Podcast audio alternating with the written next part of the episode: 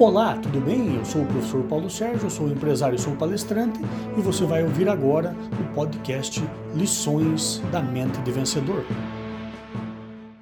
Eu estou aqui mais uma semana falando para você, transmitindo uma mensagem das lições da mente do vencedor, que inclusive é título do meu livro, um dos mais vendidos no Brasil. E o tema de hoje é O Galo que Canta às 10. Eu, é o galo que canta às 10.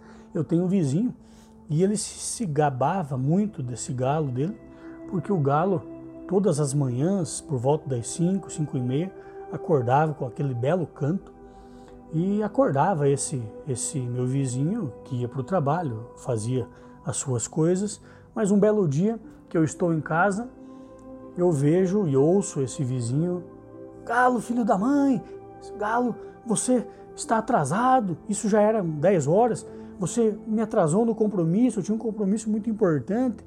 O galo havia cantado depois das 10 horas da manhã.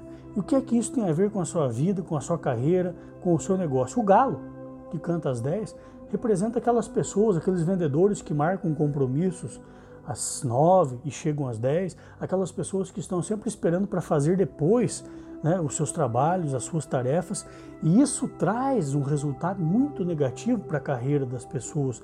O mundo hoje é tão rápido, tão veloz, que nós não podemos nos atrasar. Aliás, nós temos que nos antecipar às necessidades dos nossos clientes, às necessidades do nosso líder, do nosso chefe. Muitas vezes o líder pede um trabalho para o colaborador e dá um prazo. Ah, eu preciso que esse trabalho seja feito até as três horas da tarde da terça-feira desta semana. Muitas vezes o líder não cobra, não pede o retorno, o colaborador vai adiando, vai adiando. Quando ele vai entregar o trabalho, o próprio líder já fez, o líder pediu para uma outra pessoa que fez antes, e a promoção, o aumento de salário daquele colaborador fica também para depois, como esse galo que acabou cantando depois das 10 horas da manhã e o seu dono estava pé da vida com ele. Então, Faça o seu trabalho na maior velocidade possível, é claro, sempre cuidando para que isso não atrapalhe, para que não tire a qualidade do seu trabalho, mas as pessoas hoje elas pagam pela velocidade. Muitas vezes você deixa o teu carro numa oficina mecânica e o orçamento demora cinco dias, sabe? Os clientes não estão pagando mais pela demora. Antigamente parecia que você demorar para apresentar um trabalho, apresentar um orçamento, um retorno, estava valorizando o seu produto, estava valorizando é, o seu serviço. Hoje não é mais assim. As pessoas pagam pela velocidade, as pessoas pagam por quem entrega antes, é claro, respeitando e sempre mantendo a qualidade né, dos produtos, dos serviços que faz. Mas também, além do galo, que acordou às 10, cantou às 10 e deveria ter cantado antes, nós também temos a figura do vizinho, que representa aquelas pessoas que ficam esperando as outras acordá-las, né? É, muitas empresas me contratam para motivar os colaboradores e eu digo, olha, o máximo que eu posso fazer é estimular as pessoas para que elas próprias se motivem, né? Então, você também não pode ficar esperando que um colega de trabalho seu te ensine uma tarefa, é, sendo que existem livros, existem cursos, você pode ir até as pessoas perguntar como é que funciona, como é que você pode realizar o trabalho que foi solicitado para você.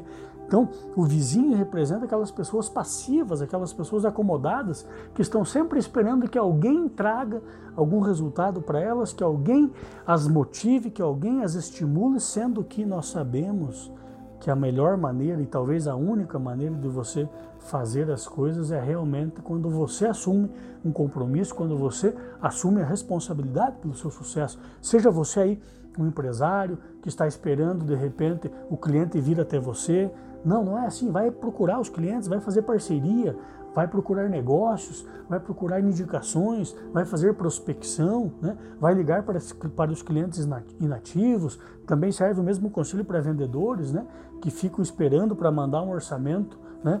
É, depois que o cliente faz uma segunda, terceira ligação para se sentir importantes, quando você vai vender, na verdade o cliente já comprou de outra pessoa ou disse que não, o teu orçamento chegou muito atrasado e eu gosto de, de rapidez, então se para mandar o orçamento você demorou, imagine para entregar o produto, para fazer o serviço que eu vou precisar.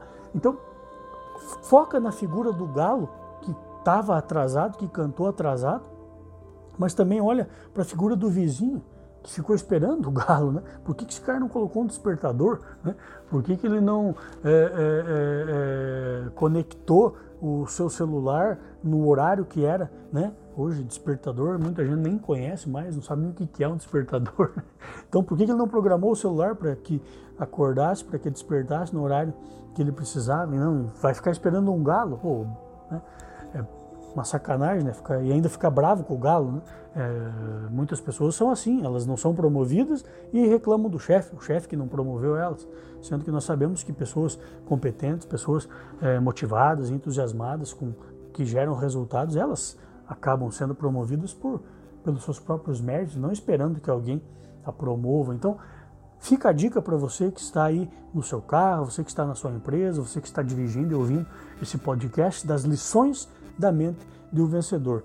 O galo que canta às 10. Não seja nem o galo e não seja nem esse vizinho que fica esperando as coisas acontecerem ou que quando faz acontecer está atrasado.